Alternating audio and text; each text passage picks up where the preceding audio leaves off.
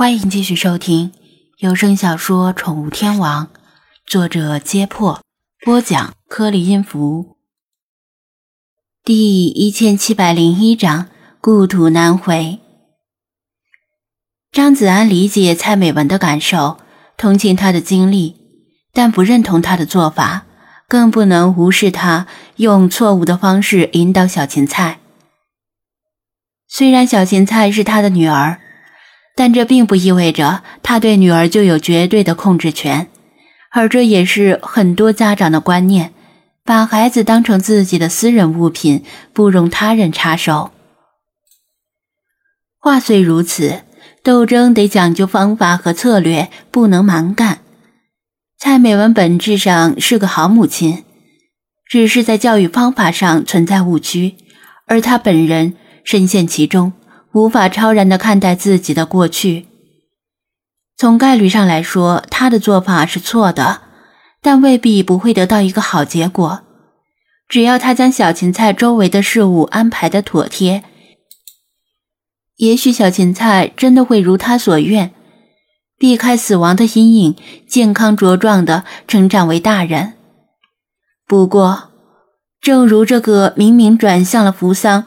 却又突然杀了个回马枪的七号台风，天有不测风云，生命无常，谁也不敢肯定以后会发生什么意外，谁都不希望发生令人难过的意外，但赌这个几率就是很愚蠢的行为，不如未雨绸缪地告诉孩子，生活充满了意外，即使发生了什么不好的事儿，也要勇敢地面对。张子安倒不是诅咒蔡美文。他跟他无冤无仇，干嘛要诅咒他？但他知道他很辛苦，拼命工作，又拼命带孩子。现在年轻人罹患癌症的平均年龄正在逐年降低，劳累猝死的也不在少数。万一他哪天有什么意外，没有任何心理准备的小芹菜，岂不是要受到天塌地陷一样的打击？天公作美。用台风和洪水把蔡美文困在了这里，否则正常情况下，他恼羞成怒之后，肯定会立刻带着小芹菜头也不回的走掉，不会讲述他小时候的经历，以后再也不会回来，也不会让小芹菜踏入店内，而且谁也无权阻止他，任何阻挠的行为都是在触犯法律。所以他有时间慢慢思考对策。小孩子其实并非没有接触过死亡，生活中无时无处不存在死亡，小到蚂蚁、毛毛虫，大到青蛙、小鸟，任何一个小孩子都见过动物的死亡。只不过寻常动物的死亡无法给小孩子的心灵造成冲击，只有宠物和亲人的死亡才会。小芹菜对妈妈刚才说的一大堆东西听得迷迷糊糊。她对姥姥和姥爷的感情还不错，但由于不住在同一个城市，她平时与姥姥姥爷的接触只能通过网络视频。放假的时候，周围的同学和小伙伴经常回老家，但妈妈从来没有带她回过老家。她不明白为什么。倒是姥姥和姥爷每隔一两个月都会带着大包小包的土特产来到滨海市探望小芹菜，住上一周左右，再坐火车回去。姥姥和姥爷很慈祥，很喜欢小芹菜，总说看到小芹菜就像看到了小时候的妈妈，不过比小时候的妈妈可爱多了。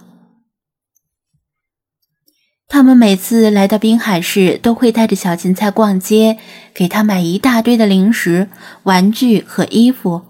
回家之后，总是令妈妈皱眉说：“他们太乱花钱，太溺爱小芹菜了。”姥姥和姥爷唯一的缺点，可能是有些古板吧，尤其是姥爷，连微信都不会用，连小芹菜都不如。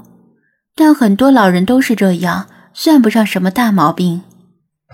小芹菜起初以为妈妈跟姥姥姥爷的感情不好，但似乎也不是。每次姥姥姥爷过来时，妈妈都挺高兴的，招待也很热情。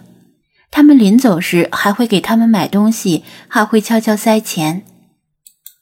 大概只有他们跟妈妈提起什么时候再找个男人之类的话，妈妈会翻脸，反问他们什么时候走。所以妈妈并不是讨厌老爷和姥姥，只是单纯的不想回到老家那座城市吧。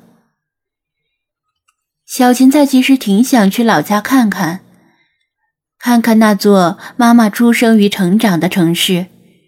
看看妈妈小时候曾经玩耍过的小区，曾经上过的学校，曾经住过的房子，曾经睡过的床，玩过的玩具。他也想在那张床上睡一觉，但是妈妈不想回去，小芹菜也没有办法。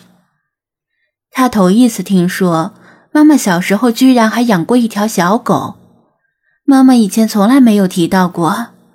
可惜的是。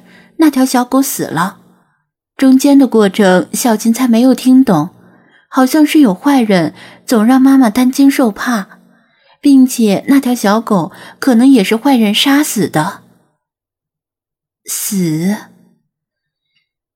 小芹菜扭头看了一眼收银台，刚刚死去的那只流浪猫还躺在桌面上，像是睡着了一样。那条小狗也是这样死的吗？他又低头看着脚下乖乖趴着不敢动弹的垂耳兔，还有展示柜里的仓鼠，他们也会这样死去吗？他想象不出来仓鼠和垂耳兔死时的样子，但只要想到它们永远不能跳动、不能呼吸、不能开心的啃食坚果和蔬菜，他难过的就想要哭出来了。蔡美文刚刚讲了一大段往事，口干舌燥。但店员们却没有再给他拿水的意思，他也不好意思开口索要。他心情很复杂，后悔自己的突兀，一时情急就把埋在心底多年的往事翻出来讲给陌生人听。自从高中之后，除了前夫之外，他没有把这些事讲给任何人听，包括大学同学和现在的同事。他觉得张子安和店员们正在心里暗暗笑话他，觉得他疑心病太重，因为隔壁小区一个同龄女生的遇害就吓成这样，还把杂毛的死归咎于凶手。不过另一方面，把这件事说出来之后，他的心里莫名的轻松了很多。更令他惊讶的是，杂毛的样子和叫声依然清晰的印在他的脑海里。就像是昨天跟他告别一样，他再次清楚的感受到杂毛在他心里有多么重的分量。他不时望向卷帘门，他迫不及待的盼着台风赶紧过去，好带着小芹菜离开。店员们的心里也是五味杂陈，他们不知道现在应该以什么样的态度面对蔡美文。他们同情她，但难道？因为他经历过不堪回首的往事，他拒绝小芹菜养宠物就是正确的吗？这时，张子安开口说道：“小芹菜，闲着也是闲着，我给你讲个故事吧。”他又环视店员们和精灵们，大家也可以听听，说不定这个故事讲完后。台风也就过去了。